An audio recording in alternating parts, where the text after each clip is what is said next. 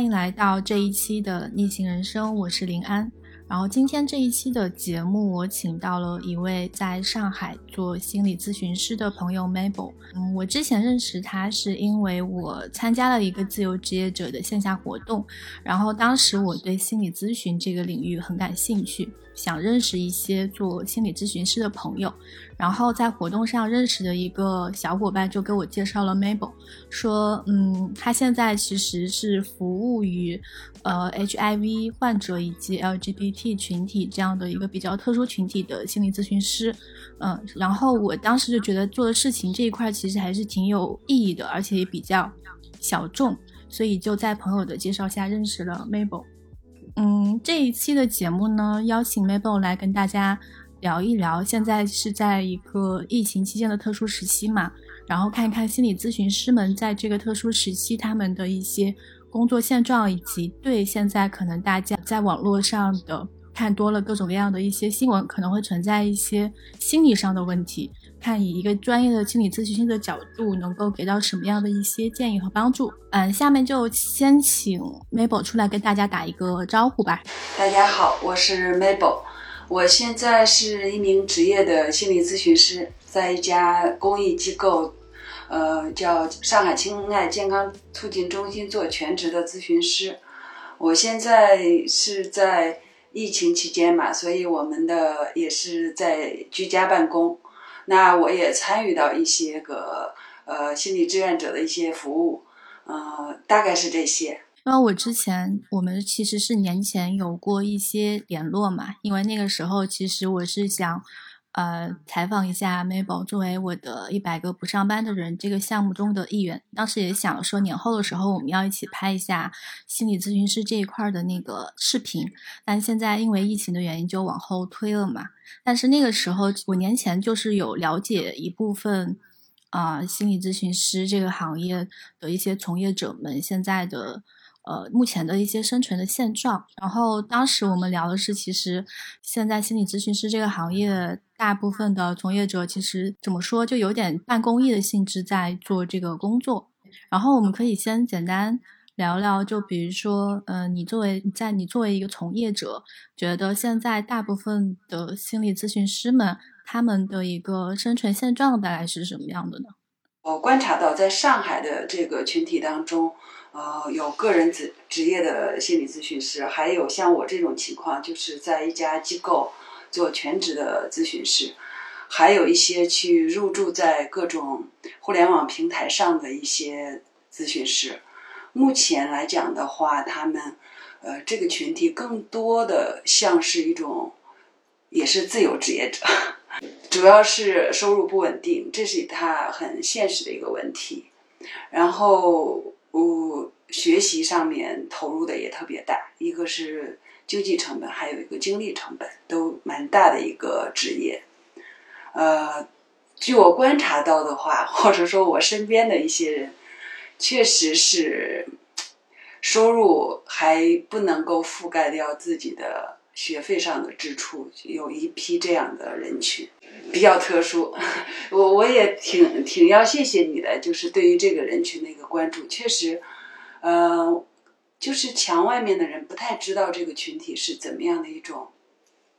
呃，工作状况。我之前之所以会了解这个行业，是因为有一个豆瓣上有一个网友，他给我发了一封私信，就是说建议我关注一下心理咨询师这一类人群，因为他自己是一个可能是心理专业的一一个学生，然后将来也是想往这个方向去发展，但是他关他了解到的行业内的很多。心理咨询师其实就是一方面是这做这个行业的很多人确实是有一种就是做公益或者是帮助别人这种心态在做这件事情，但是心理咨询师可能前期需要投入的，不管说是时间上还是金钱上投入成本非常高，但是他的那个回报可能周期比较长，就是一个心理咨询师可能要读很长时间的嗯。专业上专业学习专业知识可能就要花好几年的时间，然后学完了之后再出来，可能也要先从实习或者是接一些案例开始，慢慢的积攒经验嘛，可能也有好几年的时间。然后这个期间其实投入了很多时间成本和金钱成本，但是啊，从回报来看的话，其实现在大家的收入情况也呃并不是那么快就能够就是有一个比较好的收入的，所以我就觉得这类群体其实还是挺特殊，也挺值得大家去关注一下的。确实是你谈到的这种情况，嗯。啊啊，那那回到这一次疫情的一个呃期间，可能大家很多关注点是在疫区的一些发展，就是现在的一些进展上。但是另外一方面也会有很多人嘛，就是在因为大家更多人其实现在是自己在自己家里面待着，然后看网络信息这样的一个一个方式在生活嘛。所以对对大部分在家里面待着的人来说。您觉得，就是作为心理咨询师这个行业，你观察到了现在大家的情绪上会有哪些比较大的一些嗯变化吗？其实前前后后到现在差不多有一个月的时间了哈，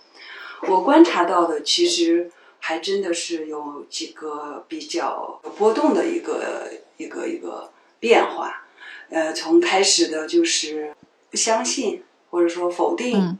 然后慢慢的开始，呃，开始从这种新闻媒体也好，还是我们的国家派出的专家队伍也好，慢慢的感觉到那种恐慌，那种恐惧，恐惧完之后，就后面就其实有开始慢慢的去去去消化，然后才开始有更多的愤怒出来，不管是对于呃我们的响应，还是我们的新闻媒体，还有。呃，灾区当中的人都会慢慢的出现一些愤怒上面的一个呃蛮强烈的，但是现在呢，到了一个什么阶段呢？就是开始慢慢的去接受，那这种接受其实对我们来讲是一个可以慢慢回归到生正常生活的一个一个过程。这个时候其实是对在这个接受的过程当中，可能会出现一些哀伤的反应，就是比方说看到。那些数据每天都在变化，呃，然后一个是确诊的人数更多，死亡的人数更多，然后最近这几天我看医护人员也，昨天我看到数据有三千多名了，这是非常非常悲伤的一件事情。那在这在这种情况之下，我们大众真的是要，就是好像在随着这种媒体新闻这些报道在跌宕起伏。这种长期的前前后这一个多月的时间，对我们的身心会有一个非常大的一个影响，这就表现在多多个方面，身和心的一个反应。那不知道，就是你作为一名专业的心理咨询师嘛，你自己是否也会遇到上面你刚刚提到的那些心理问题呢？就是如果出现这些问题的话，你自己是如何去处理的呢？嗯，当然，这件，这个我刚才说的这样的一个，就是跌宕起伏的一个过程，我其实是都有经历过。从最开始的恐慌这些，嗯，其实可能这个还跟年纪相关，呃，这个可能接下来就暴露呃年龄了哈。我是我是经历过非典的，那个时候我是在北京国家气象局的一个出版社工作。当时我们海淀区是重灾区，那个时候在呃疫情我都不太记得疫情发作大概蛮严重的时候，我们整个气象局呃三家食堂都停掉了。当时我那种恐慌是非常非常强烈的。嗯，我其实没有意识到当时对我这么大的影响。当这次一月二十一号的时候，也就是在封城之前两天。我突然不知道哪个雷达就就捕捉到了这样的一个信号，也许是我的身体告诉我的，身心告诉我的，所以我应该是那种恐慌，就是就是激发了这种，就是我零三年的那个经历的那些，可能当时没有没有去放在心上的一个一个一个创伤的反应，我把它称为创伤的一个反反应。当我当我出现这些信号的时候，其实。我就开始有一些一连串的反应，嗯，这就是我我在在经历这样的过程，就是通常在遇到这种情况，有有对，尤其对于这种疫情的发展，呃不了解的情况下，我们会根据自己的旧有的经验，比方说，我零三年那时候最困顿的其实是吃饭的问题，嗯。所以在一月二十一号、二十二十号的时候，我就开始囤方便面，对，嗯。所以我买的时候还还是还没有出现那种嗯，在平台上买东西都都缺货，那时候买口罩还都是有的，所以我可能属于那种快速反应的那一类人，那可能跟我零三年经历的这一个重大事件有关系的。所以每个人在面临这种嗯重大灾难的时候，他根据自己的经验是会出现不同的反应模式，嗯。这是很也是很自然的一个反应。嗯那嗯，我自己从我在这一次疫情之间的一些情绪上的一些变化，我会发现我自己，嗯，最主要的一个感触是，我有一段时间，因为我相信很多人跟我一样啊，有段时间可能每天打开手机，然后看到都是一些很要么很悲伤，要么很愤怒，要这样类似的一些新闻嘛。然后看多了之后，其实很影响自己的心情。但是那个时候，其实大大部分人都在家里面待着，也不能出去，能做的事情很有限。但是我是很希望自己能够静下心来，好好的在这段时间去做一些工作上的事情，或者是做一些为为嗯，比如说疫情结束之后，我要我的工作该怎么样进展，以及期间我要怎么进展，想做一些工作上的事情，但是还是很容易受到这种网络信息的这种负面情绪的干扰，就很难静下心来去做那些事情。后来我有段时间，我觉得啊，这样好像不太好，一直沉浸在这种情绪当中，然后我就把自己跟网络隔离起来，就是可能我每天尽量减少自己看手机、看新闻的时间。嗯，这样试了几天之后，我会发现好像后面就能够静下心来去做一些事情了。然后几天不看那个新闻呢，好像就是自己能够心情上也会好很多，工作效率上也会提高一些。但是过了一段时间之后，又会有一种呃自责和内疚感出来，就是感觉好像很多人都在一线去做做做事情，去做一些力所力所能及的一些帮助，提供一些帮忙，然后自己好像在家里面什么也帮不上忙，然后每天只是做自己的事情。我大概会有这样的一个嗯情绪上的一个变化，然后后面可能就会说尽量去网上找一些说我我能做些什么事情，就给自己一点心理安慰，比如说看看哪儿能捐捐钱、捐捐款什么的，求助的新闻能帮忙转发一下，就会做点这些事情，就是其实也是给自己一个缓缓解自己内疚感的一个心理安慰吧。我觉得，我觉得很多人可能也会遇到呃我刚刚说的这两种情绪的困扰。嗯，我不知道你觉得，比如说，如果有人像我一样遇到这种情况的话，你觉得有什么方法可以帮大家缓解一下呢？你刚才提到的那一部分，就是你自己是怎么做的，就是你这个是非常的，已经是非常好了。就是你的身心会告诉你，你选择这样的一个跟手机和新闻保持一定的距离，是可以让自己的呃情绪状态是得到一些安抚的。你看，这就是我们的身心会告诉我们那一刻应该怎么做。比方说，我会把手机搁在一边，然后和在家里面跟陪跟父母在一起，做一点什么家务，做一点什么事情，这都是缓解那种我们负负性情绪或者说我们那种焦虑、恐惧的一个非常好的一个方法。所以说，你做的已经很很不错了。这个确实是，当我们被这些呃重大的或者说这种强烈的这种情绪。恐慌，尤其像这种疫情之下，恐慌、恐惧淹没掉的话，保持这个距离是非常非常有必要的，也是非常非常有效的一个方法。这在在我们的专业上，或者说我们的技巧上，呃，我们的方法上，我们也会给来访者会提供这样的一个呃方法。当然，我们我接下来我还可以谈更多的一些方法，可以在这种在这种在我们应对这种强烈的情绪的时候。可以对我们有一些呃非常有帮助的一些，我把它称之为小工具或者小技巧，你都可以放在你的工具箱里面。当你可能眼下是疫情，可能之后还会生活上会工作和生活上会遇遇到一些强烈的情绪，它都可以随时随地的让我们为我们所用的。我们为什么那么恐慌？是因为我们失去，就是失去了控制感，所以我们才会不知道害怕的是什么东西。那可能是知道是疫情，害怕的是是这个被感染这件事情。那其实，在这种情况下，你如果你还愿意对自己进行探索的话，可以，就是很好的一个一个自我探索的一个好时机。比如说，我到底怕的是什么？就是每个人他的答案不一样。那如果用存在主义视角来看的话，我其实最终的就我们怕是死嘛。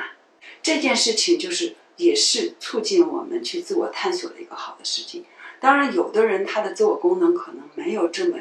这么强的话，他可能就不太愿意探索。所以呢，他就做一点事情是对对自己是非常有帮助的，尤其是行动上的事情，比如说做点家务，跟妈妈做一顿饺子。呃，做一个汤，然后搞搞呃卫生。当我们去做一些有控制感的事情的时候，是让我们跟那个情绪是保持一点距离的，是对我们稳定我们身心是非常有帮助的。其实就是说，去一个是一方面是了解你自己恐惧的来源是什么，就是它你终最终恐惧的那个终极的东西东西是什么。了解清楚之后，可能就能稍微减少一点点恐惧的心理。另外一方面，如果就是实在是负面情绪太多，就暂时与那些让你产生负面情绪的事物给隔离起来，然后去做其他的事情，转移自己的注意力。对的，其实那个是很保护自己的。你刚才说的，可能是觉得啊，大家都医护人员都在一线，我在家里面这么安心的工作，会有点自责。我现在可以告诉你的是什么呢？就是当我们去可以照顾好自己的时候，就已经对于我们身边的人、家人、朋友，都是已经很好的一个支持了。嗯，但是我其实也有看到网络上有很多志愿者嘛，然后他们在。嗯，就是去做一些，比如说去网，现在网上有很多来自民间的求助信息，或者说是一些民间组织的一些支援的信息，然后会有很多志愿者在做这个事情，去汇总啊，去转发呀，或者说去去就是线上去调动一些呃资源物资，他们的一些运转之类的。然后嗯，有段时间我也是在想，这个是刚刚疫情爆发最可能算是嗯。一月二十多号，可能是疫情爆发很高峰的那个那段时间，快快一月底那会儿。然后有段时间我在家里面也是想说，嗯，其实有些事情通过线上也可以做，那我是不是可以做一些线上的事情，然后去尽一点自己的帮助？然后有一天就在家里面整理了一些这个。呃，怎么样去预防病毒的这样的一些资料的整理工作，然后做了一些，然后也是发在网上，就希望对一部分看遇到一些情况想去搜一些信息，然后又很杂乱，那我就整理出来，可能他去可以按条目去搜索，就做了一个这个东西，就觉得缓解自己这方面的情绪有一点点帮助。嗯，大家也可以尝试着。做一些这些自己力所能及的，在线上能做的一些事情，也可以去缓解一部分自己自责那方面的一些情绪，自责啊、内疚啊这些的。这个事情对是可以的，是可以做一点事情来缓解自己那个那当下的那个焦虑也行是也好，还是恐慌也好，是对我们的身心是非常有好处的。就像我们要建立一个自己的安全感，我们要。要要在自己的安全港里面，能够做理自己力所能及的事情。我我经常会跟我的来访，还有我跟很多同道的会，我们经常也会提起来，就是像我们这个职业，就是助人为主的职业嘛。就像我们这种助人的职业，我们更多的是很很多时候，我们都要去自我觉察的，就是你做这这件助人的事情，你是到底是为了谁？当你就是说。当你觉得哦，我我把我自己身心照顾好了，在我照顾好自己的情况下，我发现我还有一点力量，去去去，哎，写个公众号，就像你说的，我去规制一下、归拢一下这些关于这个肺炎的这些呃信资讯，然后可以给到自己的社群，让这些小伙伴能够读到，对自己有用。然后这就是一个在照顾好自己的情况下，做点力所能及的事情，这就已经是助人了。我其实特别不主张就是。呃，基于自己啊，我我好像 我好像这件事情我好像没有服务到别人，我没有去灾区，我没有去报志愿者，我就我就感觉到很 很很对不起，或者说很自责、很内疚。确实是在你看，在汶川地震的时候，那时候就是 什么防火防盗防心理咨询师嘛，就是确实那个那在那在那个那个疫情当中，可能确实有一些呃咨询师他并没有做好自己的一个身心自我身心的一个照顾，所以急于上前线，不但没有给到这个灾区的人民提提供到一些帮助，甚至还造成了一些负担，比如说物资上的一个一个负担。然后，然后可能就是还会添乱，然后呃秩序上的添乱，这些其实我还是呃，就像你就是你刚才提到的，就是要把自己要要照顾好，照顾好之后做点力所能及的。其实，在这个过程当中，我自己也有很多的体会。虽然我是一个呃助人者的职业，呃，包括在第一时间，就是我们机构也也跟我说讨论，我们要不要去服务到社区。我们要不要去开呃，把我们的热线，因为春节停了，要不要开起来？就是想做一些力所能及的事情。但是确实，我在这个过程当中，我就，嗯，我就有了一点体会，或者说我并没有快速的回应到他。嗯，我是说，啊，我们我们自己做好准备了吗？嗯，我们自己做好准备了以后，我们才有力量给到别人。如果我们自己还在这种恐慌当中，都。惶恐不安的话，我们是没有没有办法支持到别人的。你可能张口说话就已经，对面受助者可能都感觉到，哦，这个人有点不稳。嗯，这就是为什么要防心理咨询。可能是很多时候不知道这个助人者他是基于什么样的意图来提供这个帮助。我们在做这件事情的时候要带着自我觉察，就是我们要觉察我们的意图。到底是为自己，还是到底是为别人，还是还是怎样，还是满足自己？这个很很很微妙的，是需要我们去探索的。在这个热线，在这个志愿服务当中，我是在呃第一次机构这样发出这样的一个一个我们讨论的时候，我就没有第一时间回应。到第二次的时候，我忽然某一天，我说：“哦，我我可以开始了。”就是我已经安把自己安住在。一个很好的一个范围内，我可以自己可以很好的照顾到自己的同时，我还可以分给点别人东西。那一刻我就开始呃报了呃浦东经卫中心的热线，还有呃我们机构服务的曹家渡社区的一个志愿服务，还有还有其他的一些平台。对，就是我我就做了这样的一个一个，就是某一刻某一时刻，你的你你会出来一个声音。哦，我把自己照顾得很好，我可以服务别人，那个很重要的就是信任我们自己很重要。嗯，对。所以其实你初期的时候自己也会有一些恐慌或者是其他的一些情绪在，所以你觉得自己还没有准备好去给别人提供帮助。对，这个很形象的，就是这个还蛮值得去去分享一下的。就是在我不知道从什么时候，这个从疫情就是到上海之后，就是感觉好像那个数据又开始上来了嘛，可能是复工前后。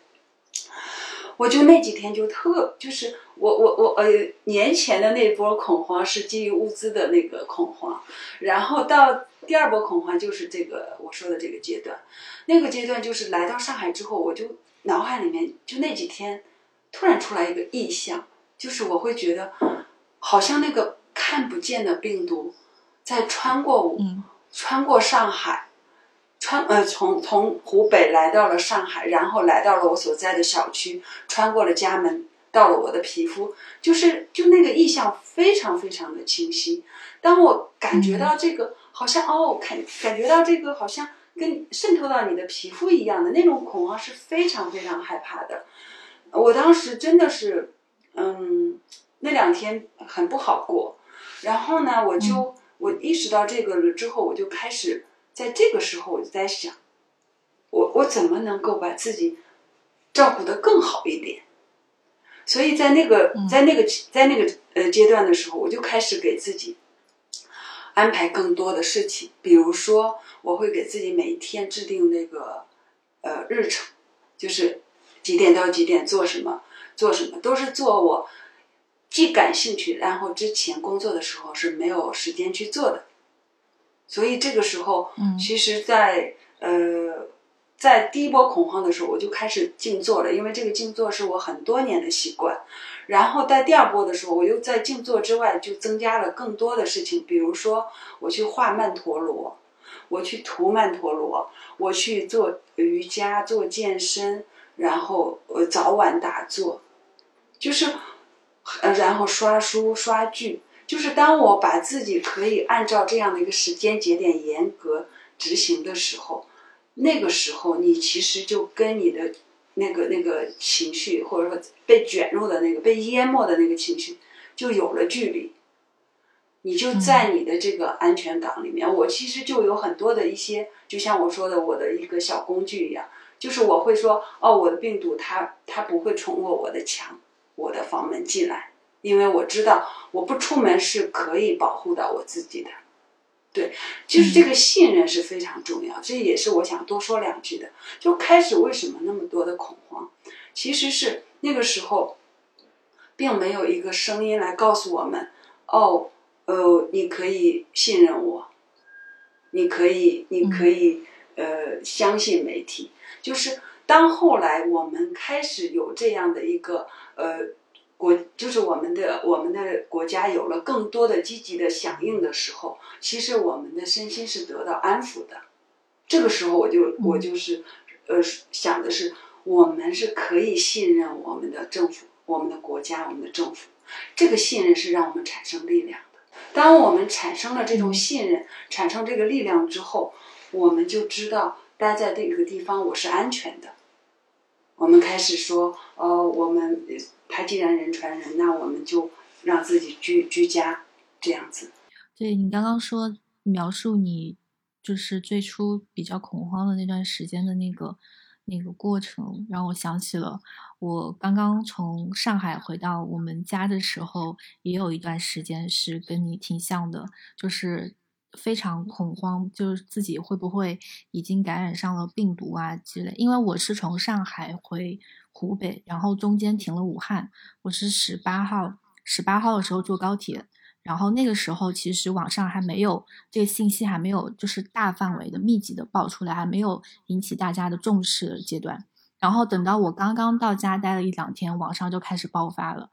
呃，因为不是说潜伏期是有。十四天嘛，然后我就开始不断的回想我当时坐的那一趟车，我在车上做了什么事情，我身边的人他们是都是什么样的状态，包括停武汉的时候有没有人上车，有没有人下车，就不断的在回想这些，就就有段时间我就特别关关注自己身体上的一些很细微、很细微的变化，都会变得非常敏感。就比如说，可能有一天有一天觉得那个觉得身体好像有点。呃，就是比平时好像热一点，然后就开始去量体温，或者是有一天觉得嗓子有点不舒服，然后就开始就就开始想啊，不会有什么问题吧？然后开始不停的喝水，然后那段时间其实心里还是挺恐慌的，就是每天都在数那个时间嘛，就过了十四天之后，发现好像没有什么问题，然后那个心情才慢慢的平复下去。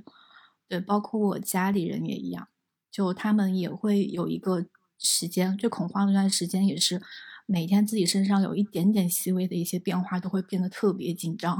到后面我就会，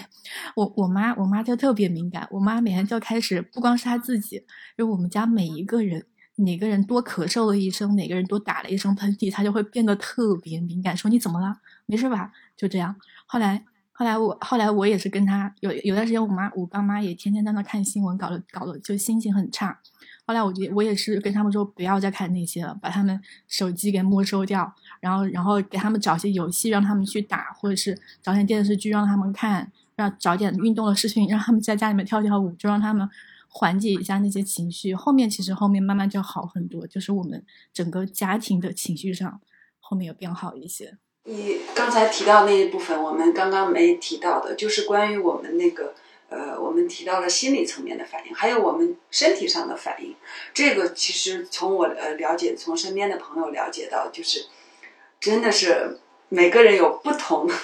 不同方面的一个反应，就是多数都聚焦在就是我们的喉咙，因为这个疫情就是肺炎嘛，所以我们会更加的去关注我们的这个这个这个喉咙这个部分、气管的这个部分、肺的一个一个部分，这这个确实是。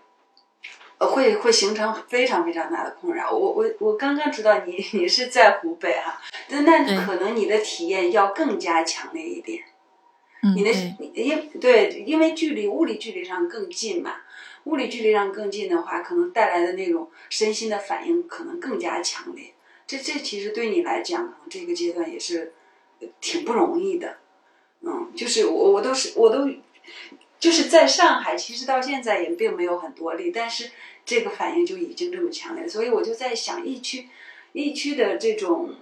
这种民众就是更加更加的一个反应更大。所以这个这个部分，其实我也观察到有很多的我们的同道会会去去在各个平台上开展这样的心理援助的一个热线呀，这是很好的一个反应，就是让我们在这种情况下可以给到一线的医护人员，还有居家隔离的这些民众，都可以给到一个心理支持。但是就我目前来讲呢，我呃我了解的情况来讲的话，其实并没有很多的一个民众打过来这样的热线。你看一线的呃医护人员，他没有时间，或者说没有，他都不敢体会这种这种强烈的一个反应，他就，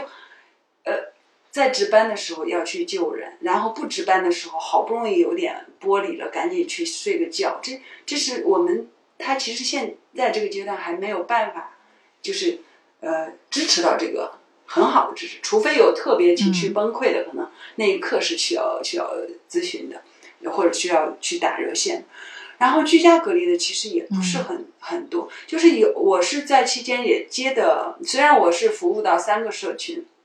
但是并没有接到很多的热线，这也是我观察到的。嗯，哎，我有时候我我也在想，那这个是是不是在这个可能也许需要我们的时候，可能更加在后面一点，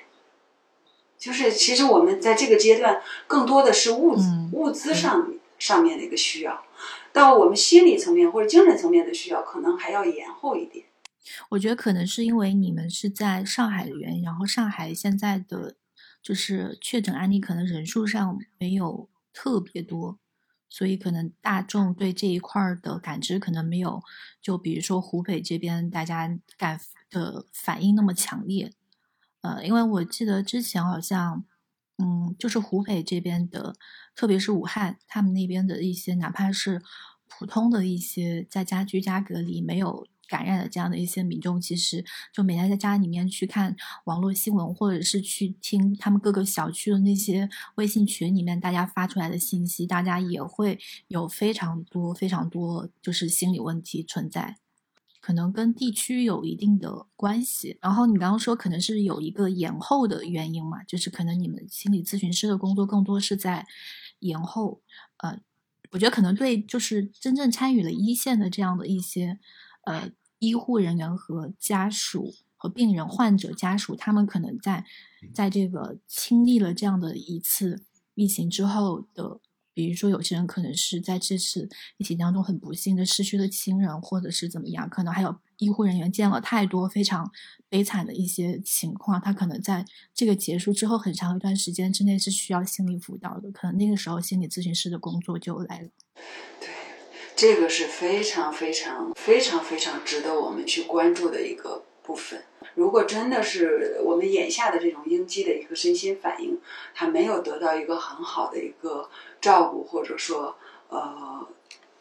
去关注的话，就会形成我们所谓的 PTSD 创伤后应激障碍这样的一个一个一个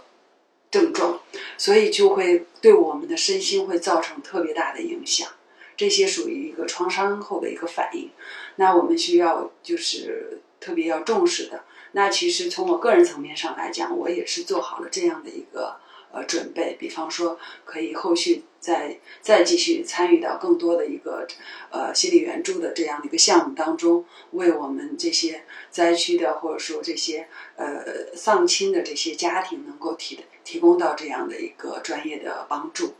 这这个确实是很很需要去关注的，嗯。那你刚刚提到那个创伤性应激障碍、心理障碍，他们一般表现会有哪些呢？就是会呃有有这种呃，就是惊醒，呃呃闪闪回，就这种创伤的画面就是呃闪回，然后它持续一段时间，长时间持续一段时间之后，它就会对我们的生活造成一些影响。它是，哎呀，这些重大的灾难都会都会这样的一个对我们民族会有这样的一个影响，比方说战争、地震。嗯，像这种肺炎，嗯，自然灾害，还有重大的像这种丧亲，也会有时候也会形成，对我们会形成这样创伤后应激障碍。对，这是这是我们的工作量是非常大，我们这个职业的人是工作量特别大的。嗯。那你们会有分工吗？就是可能哪些人，就是心理咨询师，可能每个人专注的领域也不同，侧侧重的方向也不同，会有分工，说哪些人是做哪一部分的患者，哪些人是做，或者是细分哪个领域的患者和心理问题这样的。嗯，对我们，我们心理咨询师一般不把我们的服务对象称为患者，呃，我们是和精神科医生还是有一点点不同的。我们有时候会把它称为来访者，或者说称为客户。对，嗯嗯，每个咨询师来讲的话，确实他的他的那个工作重点或者说服务的人群是会有差别。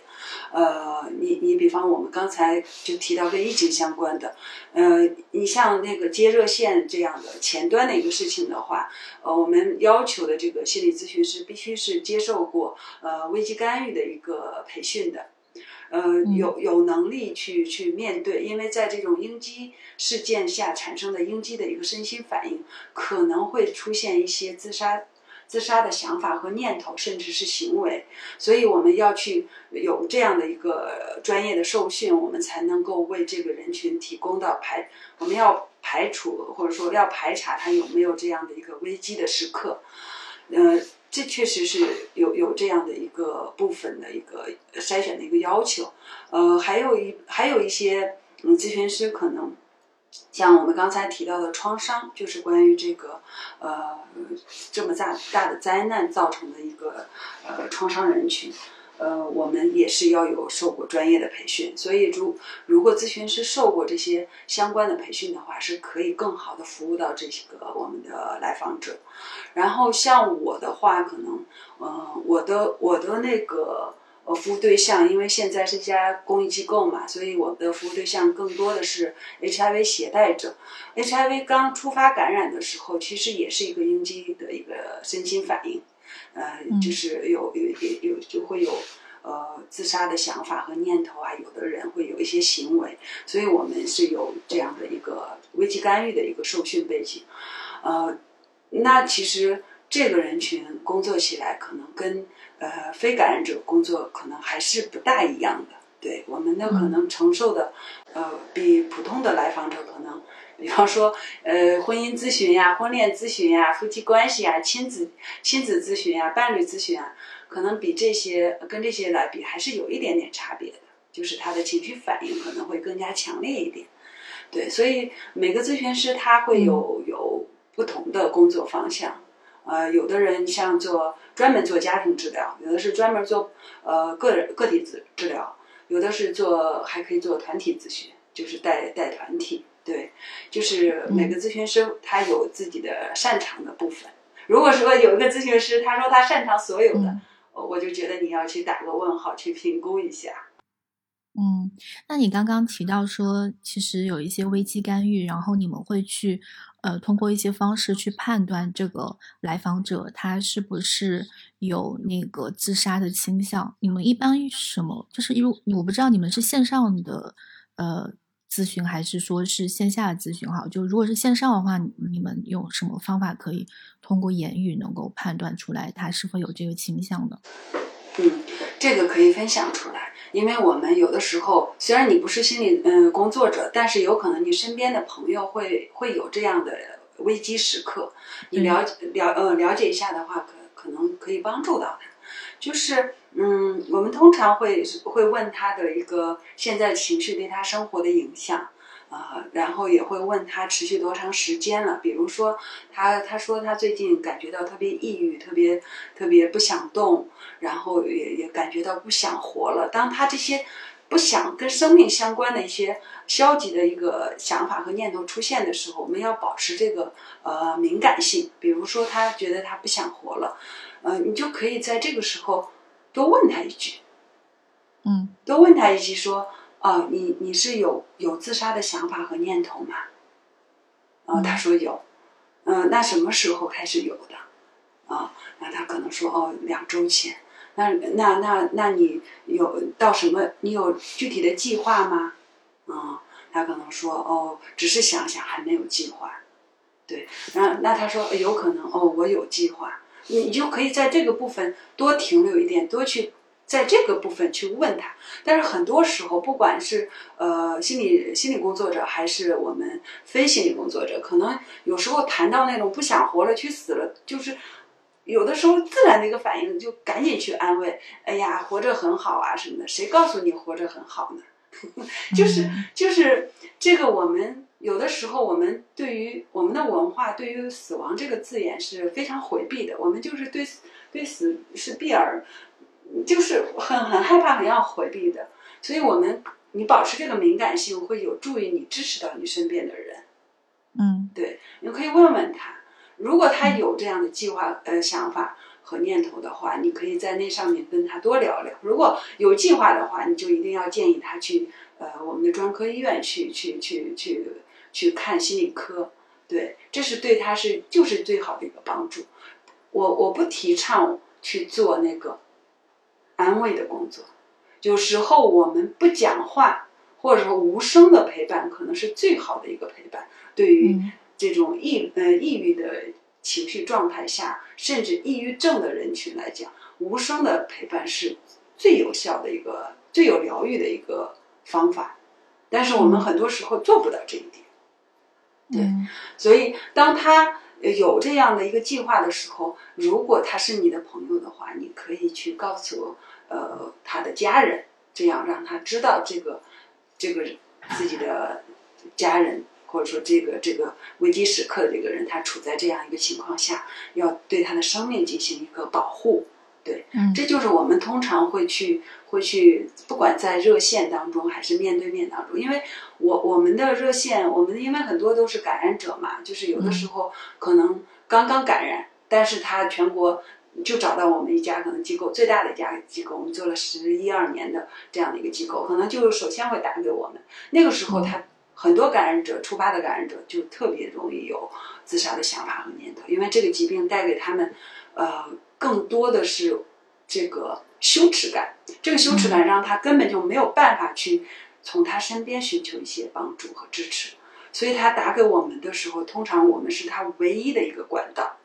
嗯，所以我们通常会他对他的生命安全这个要第一时间保持这样敏感性，第一时间进行确认。嗯，你刚刚说的感染者是那个 HIV 携带者，对吧？对，HIV 携带者，对，嗯嗯。嗯，那你刚刚有提到说那个，呃，当发现他们已经就是明确的说自己有自杀倾向的时候，这个时候，嗯，不能去说一些安慰性的话。那呃，如果这个时候想去跟他们继续聊的话，聊些什么比较好呢？嗯，你你要是真的是这个话题，我说的是非感呃非心理从业者啊，如果你这个话题关于这个死的话题，你真的 hold 不住。那你起码有一个办法可以支持到你身边的亲朋好友，就是你可以去去呃寻找心理咨询师或者精神科医生，或者就是就是这样的专业的人员，可以指这样一条路径，让他们寻求专业的帮助，这是最直接的。那很多我们其实很多人，呃，我观察的啊，就是。如果在这个死亡的话题上没有进行脱敏，没有更多的去呃谈论或者说去脱敏的话，是这个话题是很难 hold 住的，嗯，就会会会害怕，会不知道该怎么办。对，其实我我是我是觉得这个，嗯，这可能多说两句啊，就是我还是蛮愿意去鼓励更多的这些对死亡感兴趣的话题，电影、小说，呃，我我是。我是鼓励大家去多看一些。我们的死亡教育是死亡是可以学习的，嗯，当你学习的时候，那种对死对死亡的那种恐惧和害怕就会就会减弱很多，就是你会更加珍惜我们眼下的生活，或者说更加知道我们需要去做什么，什么对你来讲才是最重要的。这个对我们的长长时间来看，我们的人生发展的话是非常有帮助的。不管你现在是十四五岁还是四十五、四十五六岁，都是可以去学习的，甚至到七十六七十岁都没任何阶段都可以学习的。嗯，对，对你这个让我想到，我之前就是我们这个播客第一期的时候，我就跟一个朋友在聊恐惧这个话题，然后当时我们聊到一个点，说，嗯，很多人恐惧的原因是因为他对他自己恐惧的那个事物不了解，不够充分了解的人都未知是很恐惧的，所以，所以就是，嗯，你越了解一个东西之后，你对它的恐惧感可能就会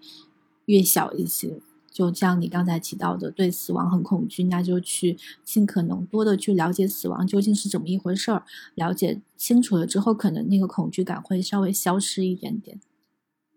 对对，呃，我我其实还是一个死亡咖啡馆的带领带领人，就是这个是主张是是我们在一种轻松愉快的氛围当中来谈死亡，所以我们在这样的一个小小团体当中会会备茶歇，是要非常有准备的备茶歇，就是我们想制造一个这样的安全轻松的一个氛围，可以去谈死亡。这个部分其实呃现在在在上海还蛮呃还一直在做的。因为，这个这个是我们让希望更多的大众能够参与进来谈死亡的话，当你去直面这个你未知的一个害怕的时候，你就像你刚才说的，我们知道它是什么了之后，我们才会发展出来自己的策略，会怎么跟它更好的相处，更友善的相处。当你发展出来这样的一个跟跟他友善相处的一个技巧的话，这就其实是。是提高我们的生活的幸福感的。你刚说死亡咖啡馆是什么样的一个形式？啊，这个这个还呃多说两句，就是呃嗯，上海有一家公益机构叫手牵手生命什么关怀中心的，他们主要是在全国做，就是主要是。开始是在，呃呃做临终关怀，上海地区的一个呃临终关怀。现在他们其实已经普及到全国很多个城市，可能是据我了解啊，就是已经呃上海的很多医院都已，甚至到社区医院都已经有临终关怀这样的一个呃病房。对，就是这个，他们主要是做的跟死亡相关的一些教育。他们在这个机构有很多的临终关怀的志愿者，去给临终病人去提供这样的呃呃支持。因为现在很多呃，包括我个人在我的遗嘱里面，我也会去留下来啊，我要不插管儿，对我我不抢救不插管儿，然后这样的一个就是有有体面的自然的死去。对，其实其实现在这个概念被更多的人能够接受，所以就是。所以他就也，他们其中这个死亡咖啡馆这样的一个主题的一个活动呢，就是在他们下面延伸出来的一个部分。我是在去年有受训于这个死亡嗯咖啡馆的带领者，所以就是说，我们我们的一个一个志愿活动是开展更多的这样的活动，让民众来谈自己经历的，或者说看到的，或者说呃看书看电影身边。这些亲朋好友有有这样死亡事件发生的，我们想来这里都都可以谈，对，其实一个是一个脱敏吧。嗯，嗯，了解。哦，我听上去我觉得挺还挺有意义的，我感觉到等到我回上海，我还挺想参加的。我们可以做一场。好呀。嗯，回到回到这个疫情的这个就是话题的话，呃，因为现在还有一一方面一个现象是，呃，因为这一场疫情的持续了很长时间，然后在全国各地的不同的城市，大家都处在一个不能去，就是出门，就很多可能比较重灾区是不能出门的，然后封锁阶段，然后可能稍微没有那么严重的地方，也大家也尽量不要出门，不能去做一些嗯聚集型的活动。那这个对其实各行各业，特别是那些特别依赖线下的这样的一些行业来说，是有很大的一些影响的嘛。现在也可以看到网上有很多行业的。人都在去说自己行业现在的一个现状，就可能像一些餐饮啊，或者是旅游啊，就酒店呀，就很多行业打击非常大。那嗯，我不知道这个疫情对心理咨询这个行业，嗯，它有什么样的影响吗？哎呀，这个影响也很大呀。你就说我的来访者吧，我的来访者，我们之前工作都是面对面咨询，然后呢，现在就要改成。线上面呃呃视频咨询，但是很多来访他更加喜欢这种真实的互动，所以对于线上的这种嗯这样的咨询，他就不太愿意呃开展，所以他就要延后。这个延后，这个停下来，对于我们如果是长程的一个工作的话，可能呃停下来就，尤其在这个阶段停下来，对于来访来讲都可能不见得是一个特别好的事情。所以这就是对我们具体的对我们工作上影响，包括我要我要带的地面的团体咨询，就没办法开展。对，然后线上的话就是，嗯，你有你像我我我我是因为参呃经常会用呃 Zoom 来工作，所以我会有很多这样的经验。但是对于很多的呃咨询师，他并没有开展更多的网络咨询的经验的话。这个就是一下子从地面到线上，呀，非常非常的不一样。这个工作是非常非常不一样的，所以就可想而知，就是对于我们其他行业的一个影响。包括前前两天在被这个小学生刷刷屏的这个这个这个这个事情，就是把老师很多老师都折磨疯掉了，就就能看出来，就是可能对于我们很多呃传这种。中小学的教育来讲的话，其实是很大，尤其对老师来讲是很大的一个挑战。嗯，对。那其实，嗯，因为我在我理解当中，心理咨询可能还相对来说是可以，就是转线上去做的一个工作。啊，对对，可能相对来说，这个转换比一些就是没完全没有办法去从线下转到线上的这些行业来说，可能稍微好一点点。那你们原先的那个就是年后复工的计划是什么样的呢？现在是不是也根据疫情去做了一些调整？呃，对的，就是我我自己最大的一个体会就是，我年前做的工作计划，我这年后又在调整，就是这几天其实也是在调整这样的一个一个阶段。呃，你看地面的活动和团体就没办法开展，那我就要去策划更多的去线上的工作，比方说为我们的社群开展线上的支持性的团体，然后可能还还会呃加速一个开展一些呃线上的观影团体，或者是说线上的读书读书会什么的，可能可能对我来讲的话，呃也是一个好事情，就是我们可能就是我们的创造力就就会发挥出来。你眼下就是这样，你还不得想点辙？然后像我们公益机构的话，我们还要向社会筹款。我们没有，我们不筹款，我们是没有办法 发展的。嗯，所以这就是嗯，就是会有很多的创造性的想法。包括我们还有今年的一个一个，就是我们要培养性心理健嗯健康的一个讲师的一个项目。原来是地面的项目，我们现在就调整了线面，呃，先是线上，然后。加线下，这就是我们急速做出来的一个调整。嗯，嗯，非常非常大的影响。这个，如果我们没有一个一个，我们个人如果没有一个很好的弹性、心理弹性和呃这个来来来调整的话，可能适应起来是很困难。嗯，那你你现在已经适应线上的这样的咨询的这样的一个工作模式了吗？对我们其实这就是你像你刚才说的，这就是我们职业。可能还是比较容易去转化的，就是我们我很长一段时间都是借助于 Zoom 来工作工作的，包括我们的线上的咨询，还有还有我们的督导，还有我们同辈的团体督导，就是一帮咨询师这样的一个督导，这些对我们来讲都是呃很好的。然后其实这个这样的我们的专业的一个同道的一个支持呢，其实哎呃更加一个便利了。就是说，哎，我我我感觉到最近有点不太好，我们约个线上会议吧，就是更加的。呃，反正我是觉得，可能对我们影响真的是最小的。你像对餐饮啊，对这些地面的，尤其靠地面的这种做生意的这种影响，这是重创啊。嗯，对。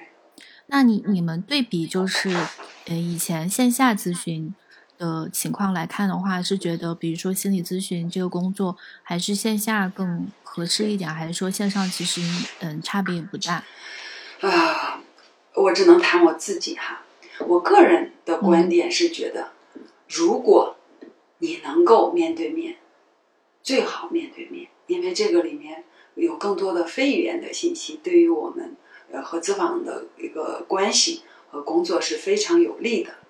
但是如果你不能够面对面，比如说我外地的来访，他就像这种，他就回到家没办法回来，那我们也可以。移到线上，移到线上，其实不管对于来访者，可能对来访者来讲挑战还小一点，他只需要找一个安静的场所，然后他保证是私密和安全的，他这个是可能还是没有太大挑战。但是对咨询师的挑战就非常大，比方说你这个边界的设置，你这个这个呃，对对于你自己对于这种呃视频咨询的形式的适应性，这是可能对于我们这个部分的。呃，我们的专业呃工作者可能要求会更多一点，尤其像线上开展这种团体的支持性的团体小组，就可能更加有挑战。你如何透过一个镜头，然后能照顾到这样的一个团体，可能八人，可能十二人，然后还能够提供到支持，并且还要还要还要可能应对一些突发状况，因为有的可能他嗯并不是一个人，他也没有打开摄像头。包括这个对其他组员的一个私密的安全，可能都会带来一些困扰，或者说一些影响。就是关于保密的这一部分、伦理的这一块的要求，可能更加的，呃，我们更加要要要注重重视。它可能跟面对面还是非常不一样的。所以，像那个，嗯，你们之前，因为你们之前其实主要是服务于一些 HIV 携带者嘛，那。现我不知道这一类人群他们在这一次疫情当中有就是什么样特殊的心理反应吗？就是有找你们咨询之类的吗？哎呀，这个这个你还真的是蛮值得说一说的。呃，这个人群随着武汉的这种封城，它是突发性的封城，对于呃像嗯在疫区的这些呃感染者来讲是非常非常。有问题的，或者说造成非常非常大影响，因为感染者服的那个药，它可能是卡到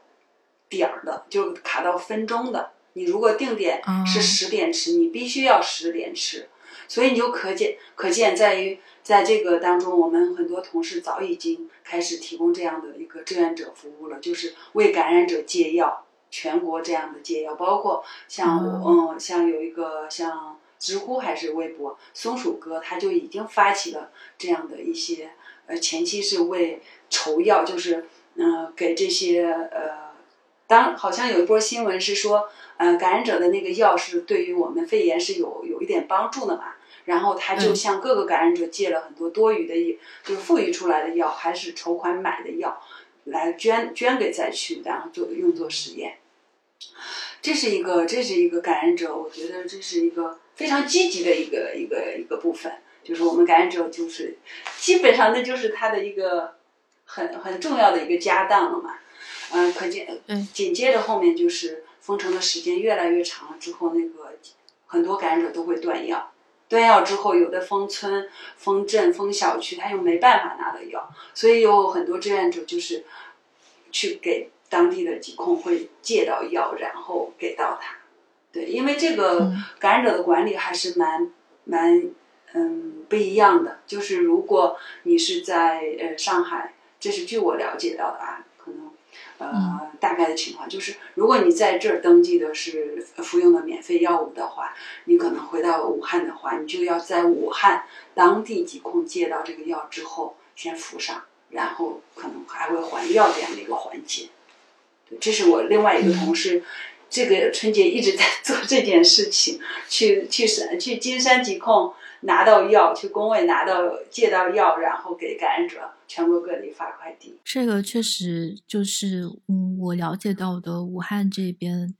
存在的就是封城之后存在很多。隐形的一些隐患嘛，然后因为现在大家的关注点全部都在这个呃肺炎上，那其实还有很多其他各种各样的一些长期服药的这样的一些病症的这样的一些患者，其实他们在这个时期也面临到非常非常大的一些困难嘛。就比如说你刚才说的，嗯，断药这样的一个情况，据我了解好像是蛮常见的，然后有很多志愿者也是在。去帮这样的一些人群去去取药送药这个样子，真的蛮感动的。像这种感染者，是他这个药是绝对不能断，就是就是你像感染者，有的时候他要去出长差，他就必须要备，他要去一个月的话，他必须要备足备足一个多一个月的药，然后来能够保证他不能就是那种。突发状况确实对于这个人群是非常大影响。我还我还了解到，就像你刚才也提到的，就慢性基础的这种这种慢性病，嗯，像像有的人需要依赖于去医院透析啊什么的，这是真的是这种次生的灾害。这种这种事件对于老百姓来讲是非常非常大的一个影响。这个确实，我们很多灾区的志愿志愿者也关注到这一部分，也是在尽尽己所能的在服务到这个人群，是非常感动的。嗯，真的是，嗯，很多问题，很多问题。那这是一个问题。对，那像你刚刚提到的那个，就是你们服务的这样一类人群，心理咨询服务的这样一类人群，HIV 携带者，哦，他们现在遇到了一些，比如说呃断药啊，或者是其他的一些需要一些帮助，然后嗯，现在有哪些渠道是可以直接的给到他们一些帮助的呢？像你刚才说了，有一个。呃，志愿者团队是专门为这一类人群去去送药的。我们其实现在就在做这样的一个服务，就是我的我的一帮同事在做这样的，就是去工位领药，然后全国各地给小伙伴来那个什么就可以找到我们。亲爱健康通过公众号是可以找到我们。然后据我了解的，还有你像最早年前就好像那个松鼠哥就已经在做这样的一个。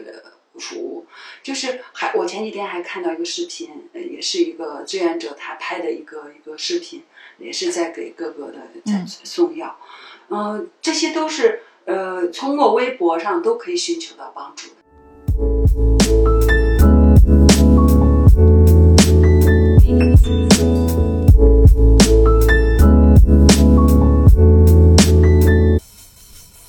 我们今天聊的话题其实到这里，呃，也差不多。最后还有一个，我们做一个结语吧。作为心理咨询师这个行业，嗯，你能够给到一些，嗯，比如说像现在全国各地的就普通的大众吧建议，就可能给几条建议这个样子。嗯，我我的建议还是说，首先要照顾好我们自己，照顾好我们的身和心。我们的基本的需要，我们的一日三餐，我们的营养，要照顾好我们的这个部分。然后其次呢，就是说，呃，就是可能也是像我刚才说的，我我我会提供给大家一些小工具，比如说像刚才提到的，就是你要有能力让自己如和和和这些负面的新闻、爆炸性的资讯要保持一点距离。如果有可能的话，你尽量去。把它去呃打个包放在某一处，或者说你如果没有能力去打包的话，你往后退一点，跟它保持一点距离，就是你建立一个自己的那个安全港，那个安全港是可以让你得到一些保护的。还有一部分就是，我觉得是刚才我们没有提到的，就是我们一定要建立那个边界感，就是那个边界感就是不光有现实的边界，就是我们的这个房间，我们这个小区。我们小区目前是安全的话，你就不必恐慌，对你相信我们的政府在尽自大家的这些呃居委会的力量在保护到我们，啊，这些就是我们的安全感，我们在这里面就是安全的。我们建立这样的一个这种一个现实的边界，还有我们心理的边界，就是我们就是刚才也提到，就是你跟他要有距离，呃，你可以做一点任何你感兴趣的事情，这个兴趣是可以滋养你的。比方说，有的可能你会打游戏，但游戏有可能你会打着打着很烦躁，那就不是滋养你的东西。你要做一点滋养的，比方说去买一束花，去做一顿饭给到孩子，给到家长，这些都是给到这些呃最亲近的人，都是一个很好的。一起学学习做一样什么菜，这都是可以让我们照顾好自己的一些呃策略。对，这些非常重要。还有一部分就是说。如果你觉得做这些都很麻烦的话，你起码还可以做到一点，就是当你意识到你被这些资讯带跑的时候，你就回到你的呼吸，就是观呼吸。这个观呼吸是调节我们身心在那一刻能够得到稳定的一个部分。所以，你你。观呼吸，然后感受自己踩在大地上那个感觉，这都是可以稳定我们的一个当下的那个那个最有效的一个方法。对，这是前面我们没有提到的，所以我是在用结语的部分，我在分享给大家，呃，找你自己适合你自己的方式来做。好的，然后我们今天的这一期播客节目差不多就到这里了，希望对嗯听这期。播客的朋友们多多少少在心理上能有一些帮助，然后在这个特殊时期，大家都在家里面做好自己的事情，尽量少出门，少嗯去人流密集的地方。期待这一场疫情能够在我们大家共同的努力之下，能够早一点结束，然后我们的生活能够回归到嗯我们的一个日常之中。最后就跟大家说一声再见。好，今天节目就这样了，拜拜。